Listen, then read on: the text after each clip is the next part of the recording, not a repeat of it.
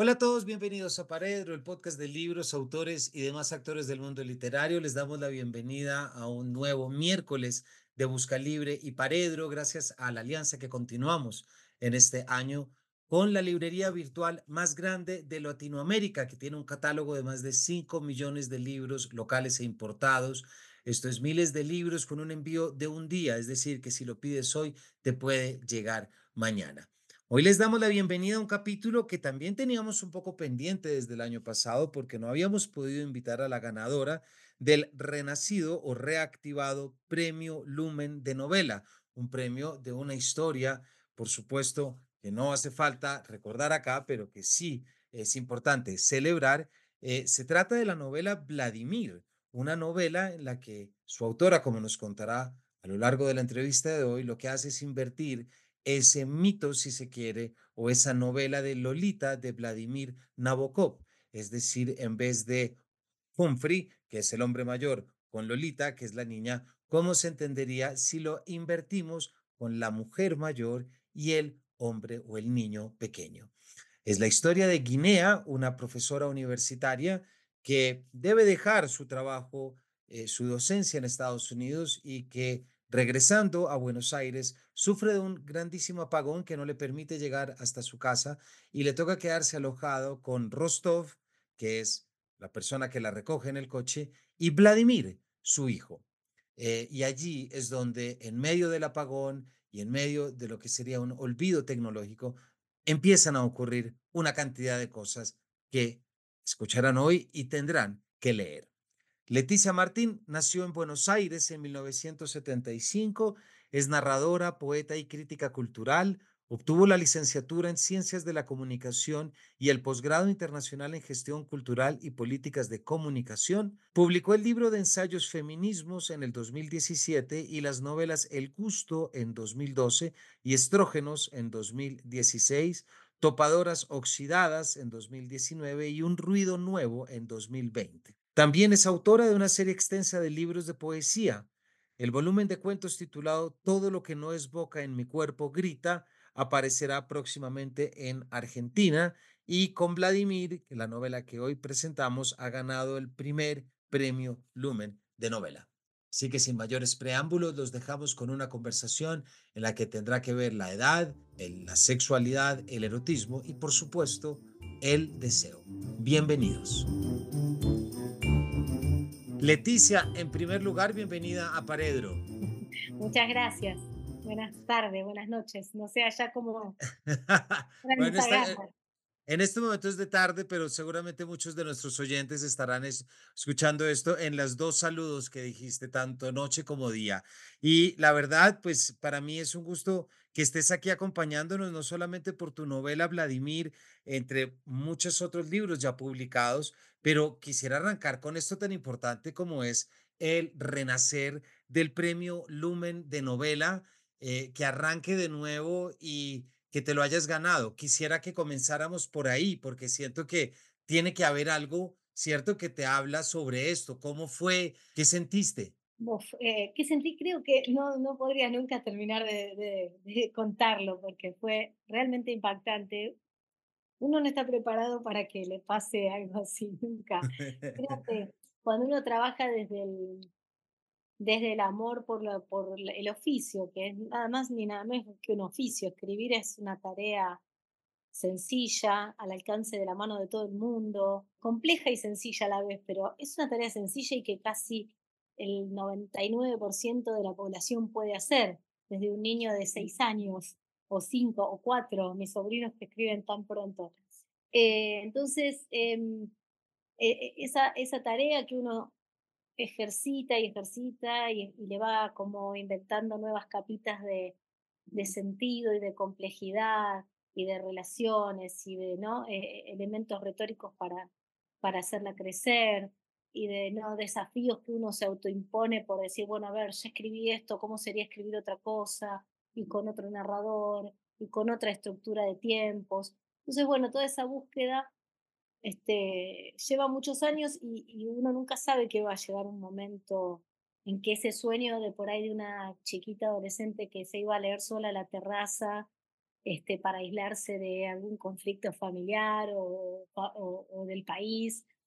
Eh, de pronto iba a ir a la librería, este, le contaba a mis hijos est- estas, el, el primero de año fuimos a pasar a la- al mar, unos cuatro días nomás, y fuimos a una librería de, de Mar Azul, que es, es un pobladito así chiquitito y tiene dos librerías en cuatro cuadras, y entramos y estaba ahí expuesto, ¿no? Entonces yo les dije, ah, como que me vino un recuerdo de, de entrar a las librerías y pensar, qué lindo sería que algún día un libro mío esté en la librería, pero nunca expuesto ahí en la primera mesa cuando uno entra. Eh, realmente ese sí es un sueño que no tuve, ¿eh? Sí, eh, sí que para mí era millones de libros por mes publicados, meter uno es como un milagro. Y de pronto uno se va acercando en- al centro del campo, como dice Bourdieu, uno se va acercando sin querer eh, o haciendo simplemente lo que tiene que hacer, que es lo que le gusta, que es lo que desea y, y proyecta, y eso se va dando, ¿no? Este, pero eso te lo puedo decir ahora, no en ese momento. En ese momento sentí, ¿quiénes se volvieron locos y me quieren volver loca a mí? Esto es una locura. Y salté como, estaba en el gimnasio cuando recibí el llamado insistente y no lo atendía porque estaba en, en mi clase. Y de pronto digo, che, ¿alguien se está muriendo o algo pasa? España. Rarísimo, un mensaje de España. Debe ser una nota de prensa porque yo tenía otro librito publicado con una tirada cortita que, que fue mi segundo libro publicado en España, Un ruido nuevo, una novela, y me habían avisado que iba a haber notas, que habían contratado a un agente de prensa, que por ahí te llaman de una radio. Entonces dije eso, ¿no? No, no se me ocurrió que podía ser para mí semejante regalo. Así que bueno, Bueno, pues qué emoción. Es muy emocionante y también lo es escucharte, porque además, eh, Leticia, el jurado eh, conformado por Ángeles González Cinde, por Luna Miguel, Clara Obligado, Lola Larumbe y María Fase, pues eh, señalan unas cosas de tu novela que le pone la explicación de por qué estaba exhibido y por qué sigue y acá está exhibido, estuvo en el aeropuerto, en muchas librerías porque te metes en un tema en el que ya parece formar parte de un ADN de nuestra cultura a través de un código, de un título. No quiero decir todavía porque quiero que tú no lo cuentes, pero te metes con, con un mito prácticamente, pero lo haces para invertirlo dentro de las categorías del erotismo, del deseo, pero también con algo que a mí me pareció increíble, que es en este ánimo distópico, de fin, apocalíptico, regresar al país, como tú decías ahorita, estamos hablando de Guinea, que regresa una profesora universitaria porque tuvo unos problemas que parece que van a reaparecer ahora, eh, pero que tienen que ver con eso, con la pulsión o con una palabra que está dentro de la novela, que es sobrevida. ¿Por qué no nos cuentas un poquito, Leticia, de dónde sale esta novela Vladimir? ¿Cómo se construye? Ya nos dijiste que tienes otras, pero cómo de repente encuentras un lugar para abordar este tema. Bueno, yo eh, eh, las últimas veces que, que conté esta- sobre, sobre el nacimiento, sobre la génesis como de la novela, eh, siempre recuerdo como el momento en que yo tenía la idea, como eso sí es medio frío, raz- razos- razonado, de estaría bueno dar vuelta a esta situación, ¿no? Contar una situación de abuso. También había habido un, tema de abuso de un menor, de una mamá con su pareja, que había mm, las dos mujeres eh, abusado del niño hasta la muerte. Eso fue más que un abuso, una tragedia, nada, un homicidio, ¿no? Eh, un delito.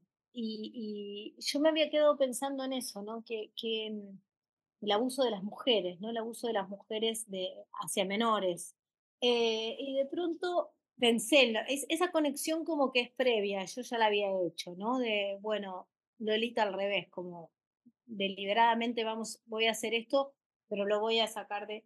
Hay algo de como de la reescritura de, de, de textos antiguos que siempre estamos escribiendo las mismas historias, ¿no? Yo digo eso en mis clases. Mm, Siempre estamos escribiendo sobre esos cinco grandes temas, el amor, la muerte, la enfermedad, la guerra. Las, las viejas historias ya contienen los problemas del presente, de otra forma, en otros contextos.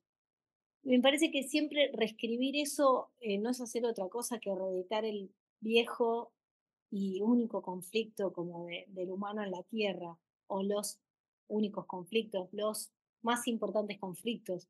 Entonces, lejos de, de pensar en que podría ser una copia, eh, reeditar una situación narrada en otra época, pero ya cambiándole los personajes en una época donde el protagonismo de la mujer eh, viene a cambiar un montón de situaciones, ¿no? Viene a cambiar los esquemas laborales, las dinámicas familiares, porque la mujer entra al mundo del trabajo con todo el ímpetu.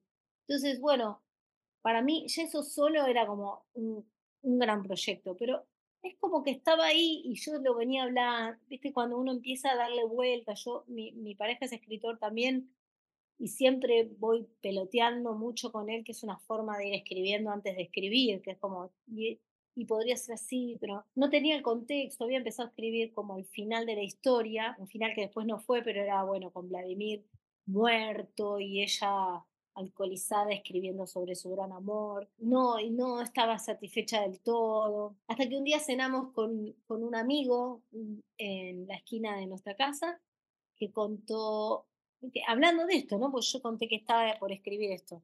Y él contó una historia con una mujer que lo volvía loco de deseo y que lo llamaba cualquier día y lo hacía ir a su casa y le hacía de todo y que él, viste, los pibes iban a un cumpleaños o a jugar al fútbol o estaban en la escuela y él se escapaba para estar ahí, ¿no? Y yo pensé como, wow, qué poder, ¿no? La manipulación de una mujer por un, ¿no? hacia un menor y de hecho él contó ciertas escenas que yo esa misma noche tomé nota y esto tiene que estar, esto tiene que estar. Después, después por supuesto, no, la escena de esa la pileta se transformó en otra cosa, pero había una escena muy erótica de la mujer y él en la pileta, que después no me cuadró, pero que me parecía súper narrable. Y, y a partir de ahí como que le di, le di un, un mon- montón de rienda suelta como a la imaginación mía.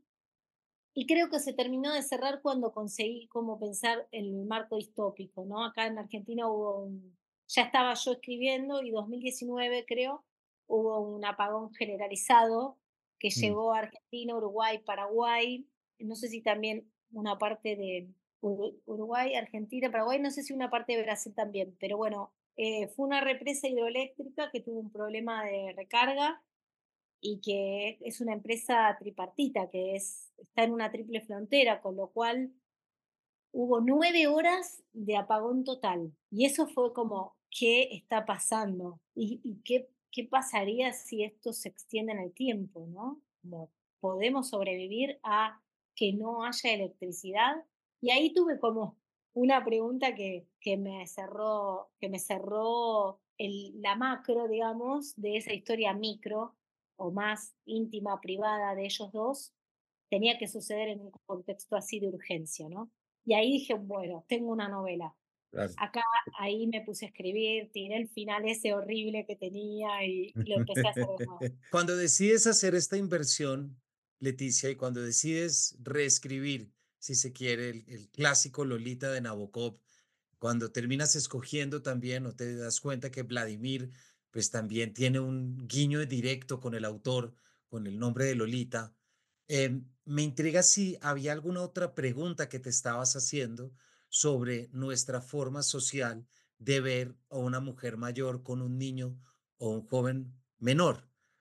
¿Por qué lo digo? Porque no es raro en nuestra cultura el hombre mayor, pues están los términos, está el sugar daddy, está etcétera, etcétera, ¿cierto? Está en todas partes. Pero luego cuando saltas a ese otro, a ese otro lugar, ¿había alguna pregunta que te quisieras hacer frente a esto? De pronto entenderlo eh, desde la desolación del apagón que nos dices o sencillamente una pregunta sobre algo que te haré más adelante, sobre el erotismo y sobre el deseo. Yo creo que, que sí, que lo social eh, estuvo marcando el pulso de lo que escribía desde el comienzo, ¿no? Porque yo pensaba justamente en eso, eh, en no, por ejemplo, este, este chico que me contaba las escenas nunca me dijo, yo viví una situación de abuso, no le puso nombre. Él contó escenas que te pueden servir para la novela, pero digo, es muy difícil para un hombre sentirse en la situación de abusado porque el hombre abusa, no es abusado, ¿no? Como hay una construcción social de lo que puede y no puede un varón, de lo que puede y no puede una mujer. Y mm, a mí me parecía que meterme ahí iba a ser un, un foco de conflicto, iba a traer una discusión, eh, iba a ser rechazado por algunas personas que lo leyeran. ¿Por qué? ¿Por qué elegir justo una situación donde una mujer abusa si la mayoría de los abusos son de hombres y no de mujeres? ¿Por qué no? ¿Por qué nuestra época, en nuestra época podemos hablar de ciertas cosas y otras son tan, ¿no? Como resbaladizas, ¿no? Entrar ahí es un terreno que mejor no. Bueno, si mejor no, entonces para mí mejor sí, porque ahí es donde me gusta ir a hacerme preguntas. ¿Qué, preguntas que me hago también yo, ¿no? ¿Qué yo? ¿Por qué me voy a meter en esos quilombos? Eh, pero creo que, sí, que eso es algo como de, del, del, contexto más que de la historia, ¿no? Como que el contexto ahí me, marcaba algo que era interesante, que iba a ser interesante la lectura. Como que yo eso sí lo sabía de entrada. Esto, yo siempre, vienen los alumnos a los talleres y dicen, pero esto por qué le va a importar a alguien? Y buenísima esa pregunta. Esa es la pregunta que hay que hacerse cuando uno escribe. ¿Por qué esto le va a importar a alguien? Porque en verdad a todos cuando escribimos nos pasa que pensamos que es intrascendente. El tema es encontrarle a eso que queremos narrar un marco, un, este, un porqué, un, un proyecto de escritura, algo que lo ponga un poco más allá de lo que yo quiero escribir y nada más. Porque no estoy yo solo, cuando escribo está el lector o está el, receptor, como quieras llamarle, pero hay alguien del otro lado. Para mí hay un esfuerzo del, del escritor en imaginar a alguien a quien le escribe. Y a veces uno como, como escritor le escribe a, a, su propio yo, a su alter ego, a veces le escribe a la familia, a veces le escribe a un grupo de amigos más extendido. Yo creo que con el tiempo uno intenta, sin venderse a las fauces desorbitadas del mercado, uno intenta llegar a más público, ¿no? A, a más lectores. Y me parece un deseo genuino, ¿no? Como el de quiero ir más allá de que me lean mis, mis viejos o mis amigos y me digan, che, te salió mejor esta que la anterior, ¿no? Eh, no sé si eso es eh, tan premeditado y tan fácil de que salga, pero por ahí simplemente tuve suerte y le estoy dando ahora estas explicaciones a lo que Claro, pasó. claro. Pero ah, eh, yo creo que ahora reconozco esa, como esa inquietud mía de, de ir un poco más allá con lo que escribía, de ser más clara, de desenroscarme de una escritura más, este, más críptica, más femenina, si querés, en el sentido más tonto de la palabra, como de, bueno, lo, lo femenino no es lo, lo jerárquico, lo totémico, lo de arriba hacia abajo, sino que lo femenino es más eh, la prosa y la prosa que podemos entender entre nosotras, medio entre líneas, no terminar de decir bien lo que quiero decir porque por ahí alguien me juzga, ¿no? Como que hay una impronta de, de escritoras que hemos leído durante muchos años, que eran aquellas que trataban de hacerse un lugar entre los varones que escribían, y que no podían decir todo del todo, no podían decir que tenían un amante del todo. Entonces había una escritura medio como este, metafórica en todos los sentidos para tratar de decir lo que no querían decir del todo para no ser juzgadas, ¿no? Y a claro. mí me parece que este siglo vino a correr todos esos velos y hacer que las mujeres por fin cuenten lo que se les cante contar, digamos, con menos prejuicio, con menos miedo al que dirán, Porque ahí siento mucho, Leticia, por ejemplo, que esto eh, lo- lo sentí cuando, cuando uno empieza a conocer a Guinea, cuando uno empieza a conocer la narradora y protagonista, cuando empieza a entender es el, la relación que tiene con su deseo, la relación también de culpa, si se quiere, que tiene con el deseo que la hace irse y que la hace desplazarse y volver a Argentina. Y esto sí se lo podemos adelantar a la audiencia.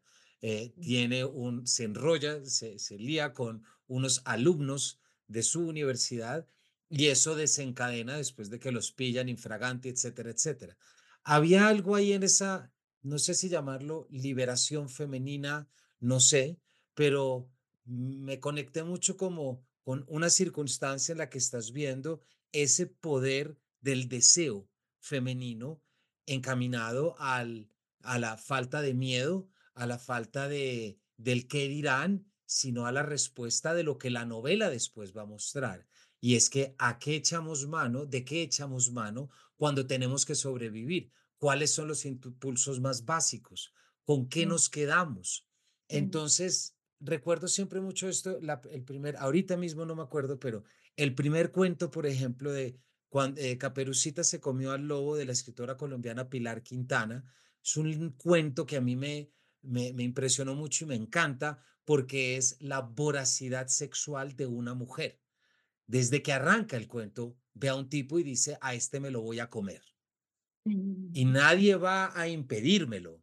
Y, es, eh, y tú vas viendo y vas leyendo ese poder que tiene de seducción, pero no es solo la seducción frente al otro, sino también de desfogue de lo propio. Entonces, todo esto, esta, este párrafo largo que se me sale es para preguntarte en qué momento Guinea empieza a tomar forma y en qué momento terminas tú de crear a esta mujer que es Guinea y que se enfrenta no solamente a este debacle social que vamos a hablar ahorita, sino también al deseo recurrente sobre el cual ella misma dice, me tengo que cuidar, vine a curarme. En la primera versión me quedó un personaje que tenía como mu- muchas cosas como de culpa o de eh, más tibio, como un personaje más tibio, ¿no? Y en un momento eh, di a leer la novela y yo pensé, o sea, es una persona que es capaz de cometer reiteradamente un delito, ¿no?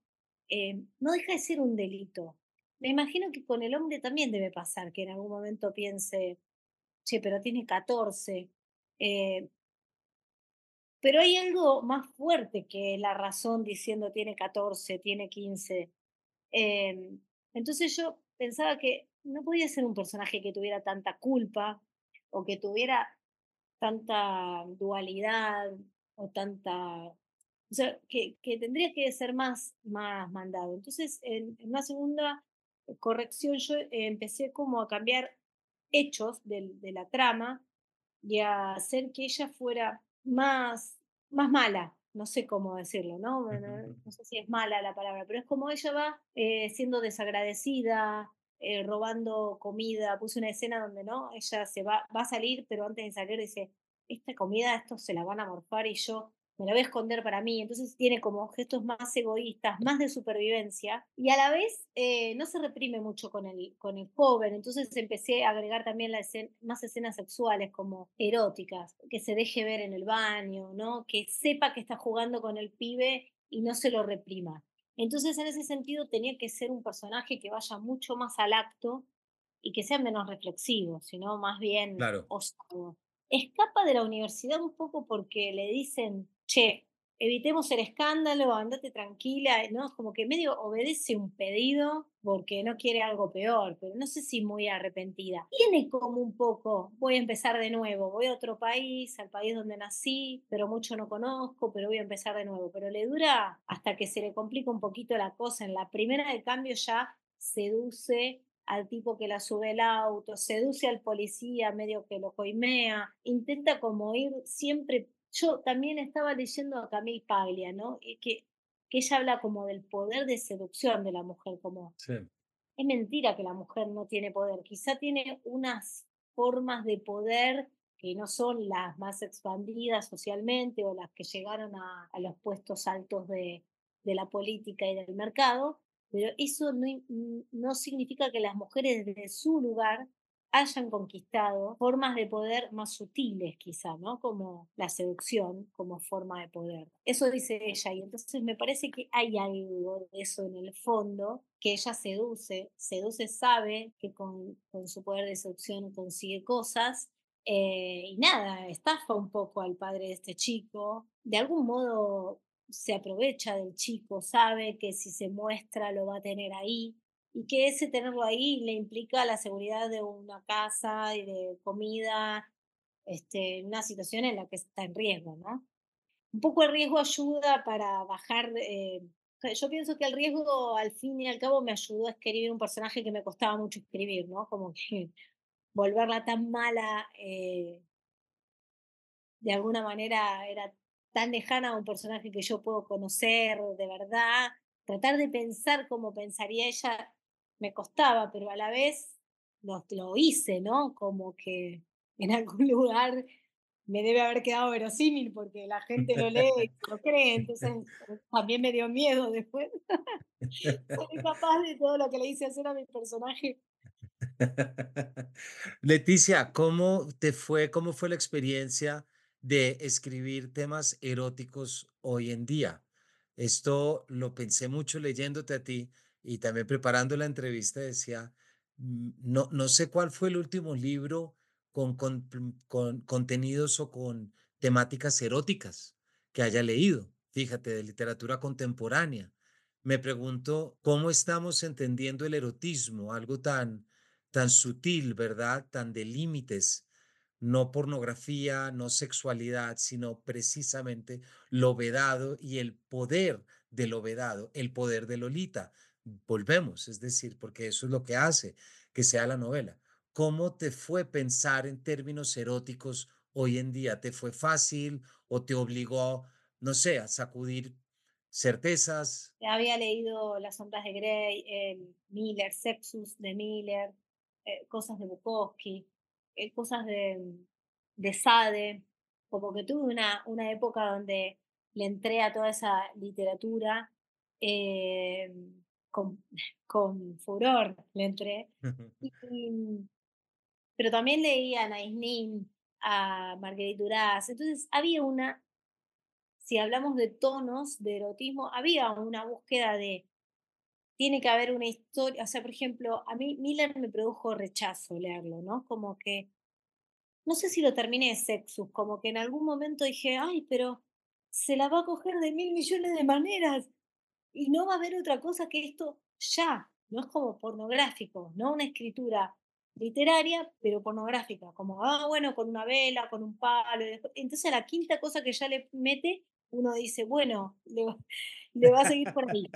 Y, a mí, eh, en, en- contrariamente a eso, lo que hace Naís Nin, que puede narrar cuentos de trama casi perfecta, donde hay un montón de erotismo, pero no se pierde la, la historia, digamos, que eso viene a...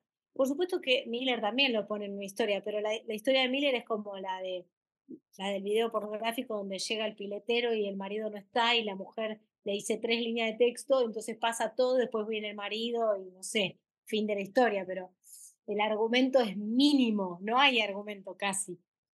Así, así me resulta a mí, sin, sin que Miller se retuerza en su tumba cuando, cuando escuche esto. Con permiso, señor Miller, no se ofenda. Me parece que yo evité todo el tiempo caer ahí, ¿no? Como que no quiero que esta sea una novela así. Yo quiero tener una historia. Eh, también es una historia básica, no es que tengo la gran trama de mirar todos los vericuetos de esta trama para llegar a este final. Pero bueno, pre- pretende tener una trama eh, con un conflicto psíquico de los personajes, ¿no? Un poco del, joven, un poco de ella y un poco del joven en relación a su padre y a algo que no sé si logré abordar del todo, pero que es el complejo del Edipo, ¿no? Como matar al padre como una cosa que, que se estudia desde los griegos y pasando por el psicoanálisis, llegando a hoy, bueno, ¿cómo sería eh, literalizar matar al padre para acceder a una mujer, ¿no? Un poco Nabokov lo hizo con Lolita, al revés, ¿no? Dijo, bueno, hay una, una madre y una hija que están solas por falta de un padre y llega un huésped. Entonces yo, e- eso, eso es lo que más tomé de, de Nabokov. Después la trama va por lugares absolutamente distintos. O sea, eh, hay unas condiciones iniciales, un punto de partida, si querés, replicado, pero con otra psicología, porque la mujer no mata a la madre como el hombre mata al padre para acceder a la mujer, ¿no? La mujer tiene otra relación con la madre. Entonces, bueno, hubo todo un trabajo ahí también de análisis y... Pero bueno, sí sabía desde el comienzo que no iba a pasar todo en la primera mitad del libro, ¿no? Que yo iba a dilatar se iban a conocer y se iban a desear al toque, pero iba a dilatar eh, ese encuentro mucho tiempo, el mayor tiempo posible. Después, un poco en algún momento tiene que pasar y uno, bueno, pero Claro. eh, estamos tan atravesados por todo lo que se ve y está expuesto y no yo veo a mis hijos no tienen las dificultades que teníamos nosotros para acceder a la pornografía internet hace que todo esté ahí un poco el Mm, epígrafe de, de la novela tiene que ver con eso no el sexo está en todos lados y eh, escribir sobre sexo creo que tiene como el desafío de ir a, a conseguir algo distinto de lo que ya se puede ver y co- contra lo que es imposible competir, digamos, ¿no? Como por, por la atención de un lector. Entonces, bueno, ahí ese, ese fue como el trabajo que tampoco nunca supe que iba a funcionar. Medio que ya, uno, claro. dijo, bueno, tengo que seguir, tengo que seguir, después si funciona es otra historia. Pero es muy interesante, además, el, el, justamente el, el epígrafe de Jean Baudrillard de, de la seducción, lee, el sexo está en todos lados, salvo en la sexualidad. Y de hecho, ahorita que estabas hablando del principio también de, de las distintas estrategias de poder, entre ellas de la seducción desde lo femenino, precisamente estaba pensando en este libro, porque Baudrillard también lo recuerda y dice, uno de los grandes poderes que, que, ha tenido lo femenino y que se ha ejercido es ese poder de seducir a lo masculino. Pero aquí se me dispara a dos partes. La primera tiene que ver con que ahorita que hablábamos, tú decías ahorita del delito de los 14 años y eso es un tema pues que está, pero, pero claro, invertir el, el, el, el modelo, invertir el mito de Lolita, digámoslo así, también tiene algo y es que tenemos en la Lolita el hombre mayor y la niña, ¿cierto? La mujer ha sido siempre el objeto del deseo y eso es precisamente mucho de lo que los últimos años y mucha lucha ha querido romper en contra. Pero lo que pasa es que si inviertes el mito, hombre mayor a niña, podemos pensar en abuso inmediatamente, pero de mujer mayor a niño, de repente en el imaginario masculino podemos entrar en el territorio de la fantasía y ahí se desboca todo, porque cuando yo era chiquito o cuando era más joven y sabía que algún amigo de mi edad estaba en una relación con una mujer mayor, eso se escucha seguramente muy diferente desde lo masculino a desde lo femenino. Entonces me parece que invertir ese mito también nos empieza y nos obliga a pensar en distintas responsabilidades, si se quiere, y distintos vectores que se disparan. A ver, yo parto de la idea de que uno siempre eh, es objeto de otro, ¿no? Como que en el sexo el otro se convierte una- en una especie de objeto. Por más amorosa que pueda ser la relación, eh, es el objeto de goce, ¿no? Dice el psicoanálisis. Entonces, yo entiendo que, que objetivar en un punto como parte del juego, y no importa quién a quién, digo, también todos somos objeto de, la mirada de otro, o sea, viste cuando dicen no, porque se objetiva a la mujer en la vidriera o, o en la televisión, el hombre también, digo, me parece que se objetiva a todo aquel que está en la posición de ser mirado o de ser utilizado para el goce, de algún tipo de goce por parte de otro. El límite de eso es cuando hay un delito, o sea, si vos, eh, yo siempre decía, en la configuración psíquica de un menor, el acceso a la sexualidad muy temprano, por obligación, está, está muy narrado en la literatura, ¿no? Los hombres que van a debutar con una prostituta que los lleva el mismo padre, ¿no? Está contado de mil maneras. Le cuento a la madre de Ernesto, de Abelardo Castillo, tan interesante, ¿no? Con todos los amigos a, a que uno debute con la prostituta, a debutar juntos al prostíbulo y la que abre la madre, la que abre la puerta es la madre de uno de ellos, ¿no? Es un cuentazo tremendo. Pero bueno, eso está muy transitado y por las condiciones en las que se desarrolló nuestra cultura, no al revés, ¿no? Como que, bueno, el modo en que la mujer accede a la sexualidad por primera vez no tiene esa condición de ser eh, una hazaña, porque socialmente el patriarcado no lo consideró así, ¿no? La hazaña era del hombre por esta cuestión fálica de poner y de, ¿no? Y de poseer. Creo que es un poco, va cambiando, pero psicológicamente no cambia del todo, como que hay algo todavía de roles que no se, no sé si alguna vez van a, van a terminarse, ¿no? Porque me parece que tiene que ver con posiciones y quizás después el que es un hombre eh, juega el papel de mujer en una relación, digo, pero digamos, la posición, no la sexualidad, sino la posición femenina, la posición masculina, se mantiene, ¿no? Incluso en relaciones de personas del mismo sexo. Con lo cual hay algo como ancestral al final de todo que hace que no sea igual para un varón que para una mujer, ¿no? Claro. Pero bueno, a mí me interesaba transitar ese límite con la edad, eso que hace muy bien Nabokov, que es decir, pero yo medio como que parece que la ama, ¿no? Como que uno mientras lee dice, pero si tenía 17 y medio estaban bien, estaba mal y a los 18 estaba bien, ¿no? Es como que uno tiende a querer jugar con esos límites, pero que entonces no puede ser amor por seis meses de diferencia. No, no puede ser amor, es abuso. Hay una, hay, hay una verdad que todos debemos saber, que es que estamos pasando por encima de un límite que puede afectar psíquicamente a otro de forma irreversible, que quizás sea un trauma toda su vida. A mí como escritora siempre me gustaba pensar que, que igual se podía en esos límites, ¿no? Pero mm, con los años y con los hijos adolescentes, no sé, con algo me vino como esa responsabilidad o quizá con, con transitar el pensamiento de, esto, de estas cuestiones, con leer, uno es responsable de lo que ejerce eh, en la psiquis de otro que se está armando, ¿no? Es como, sí, es así, es así. Y eso, así como uno es responsable de no beber cuando conduce, porque puede matar a otro, bueno, es lo mismo, el otro es un límite. El otro puede ser un objeto pero hay un momento en que el otro es un límite. Y si uno no escucha el no, cuando una mujer adulta te dice no, o cuando un hombre adulto te dice no, basta, no quiero, y uno no puede escuchar, ahí hay un problema, ¿no?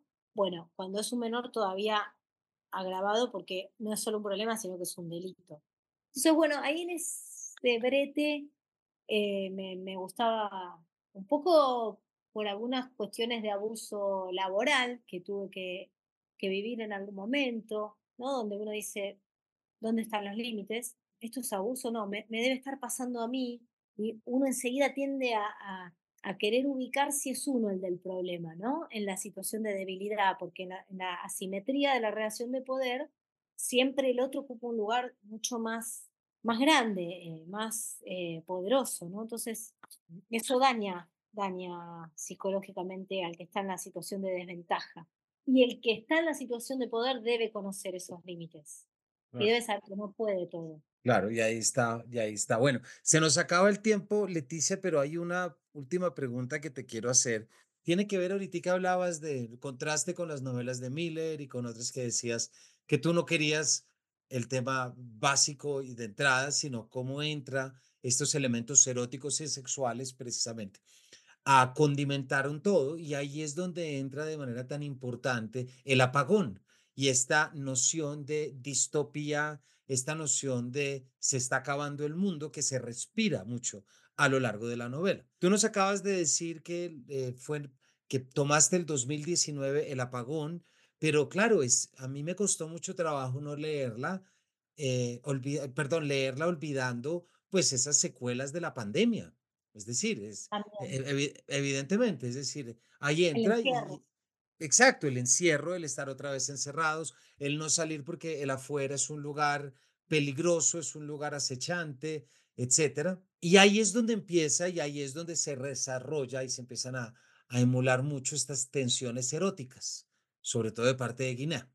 Entonces, eh, voy a hacer aquí un pequeño paréntesis muy rápido. Yo recuerdo mucho, no sé si te acuerdas, creo que es Matrix 2, eh, la segunda parte de Matrix, hay una fiesta que hacen en esta ciudad humana por debajo de la tierra.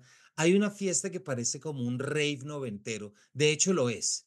Que de repente todo es ciencia ficción y todo es sucio. Y hay un momento, como cinco minutos de una escena en la que todos salen descamisados, bailando, todo el mundo sudando. Y yo me acuerdo mucho que lo vi y dije, esta escena no tiene nada que ver con nada. Y de repente un amigo me dice, al contrario, es la escena más importante porque frente a las máquinas lo único que nos queda es el sudor y el erotismo. Frente a la destrucción, frente a lo apocalíptico, lo que nos queda es lo humano y lo humano no se puede olvidar que es también ese deseo, ese querer satisfacer y el buscar las formas. Entonces, quería preguntarte por eso, por ese juego que desarrollas, porque sí creo que hay algo muy claro entre una mujer que vuelve a su país de origen, se encuentra en una oportunidad de lo que parece ser un borrón y cuenta nueva, ¿cierto? Hay un apagón, ni siquiera es capaz de llegar y de repente surgen estos impulsos tan primigenios y tan naturales. ¿Te parece que por ahí hay un código que desarrolla la novela? Sí, yo creo que frente a la ausencia de la energía eléctrica, ante la Exacto. ausencia de la tecnología, renace ese sexo que pareciera que, no sé, en los jóvenes se ve mucho esa como cosa de encierro y falta de corporalidad, de contacto. Quizás sí hay una búsqueda ahí de decir, che, lo tecnológico nos está asfixiando y esto que es una catástrofe puede verse también como lo contrario, o sea, quizá es una liberación para el cuerpo. Quizá se puede hacer una lectura de ese tipo. Yo, yo no lo tuve así como tan presente, eh, pero sí después me, varias personas me lo han dicho, ¿no? Sí lo que, lo que adrede trabajé fue como la electricidad de los cuerpos, ¿no? Hay un capítulo donde ellos, ella, ella trata de, de contar lo que le pasa cuando se le acerca el alumno, que es como si fuera una electricidad, y yo cuando dije, ay, eso eso está bueno, ¿no? Como que, eh, no hay luz eléctrica en toda la novela y ella va a sentir la electricidad de lo erótico, ¿no? Que se le ponga la piel de gallina es como una electricidad. Entonces jugué a fondo ese ese capítulo que que a mí me me gusta cómo quedó y que María Fase me lo leyó en una de las presentaciones y me dijo: acá encontraste como algo interesante y realmente fue, creo que uno de los más lindos elogios que, por, por también porque viene de ella, ¿no? Eh, pero creo que, que ahí sí hay algo eh, que fue buscado adrede que, que tenía que ver con eso. Bueno, están encerrados y frente al encierro y frente a la falta de estímulos que puede generar la tecnología, renace como el impulso eh, sexual, ¿no? Y si sacáramos la cuestión de la edad, creo que hay una salvación en, e- ese retorno a lo humano, a lo más básico humano, eh, que si querés redita un mito, acá hay un libro muy importante que es Civilización y Barbarie, de Sarmiento, eh, que bueno, él lo trabaja en, la cultura y lo, lo- bárbaro como los, los pueblos originarios, ¿no? Ese choque entre Europa y América eh, pero si querés, como es un texto medio tradicional, un de, nuestra historia y que explica un poco nuestra configuración cultural, si querés, para mí, eso lo pienso yo, no sé si alguien lo puede leer más que yo, pero hay una también este, una búsqueda de entender civilización y barbarie hoy, ¿no? Eh, la tecnología, lo bárbaro como el, el cuerpo y sin límites, el cuerpo sin, sin la cultura que lo contiene, y la civilización que hoy son las máquinas, ya no son los libros o la imprenta o los viejos papiros del siglo XIX, del XX, sino que hoy es la cultura está dentro de una computadora, ¿no? Toda, todo lo que existe como cultura está dentro de una computadora. Entonces, sin eso, bueno, quizá vuelve lo bárbaro, ¿no? Que es el cuerpo librado a, sus pulsiones más, más básicas. Así es. Leticia, se nos acabó el tiempo para nuestra audiencia. Hemos estado hablando con Leticia Martín sobre Vladimir, su última novela, que además fue merecedora de él.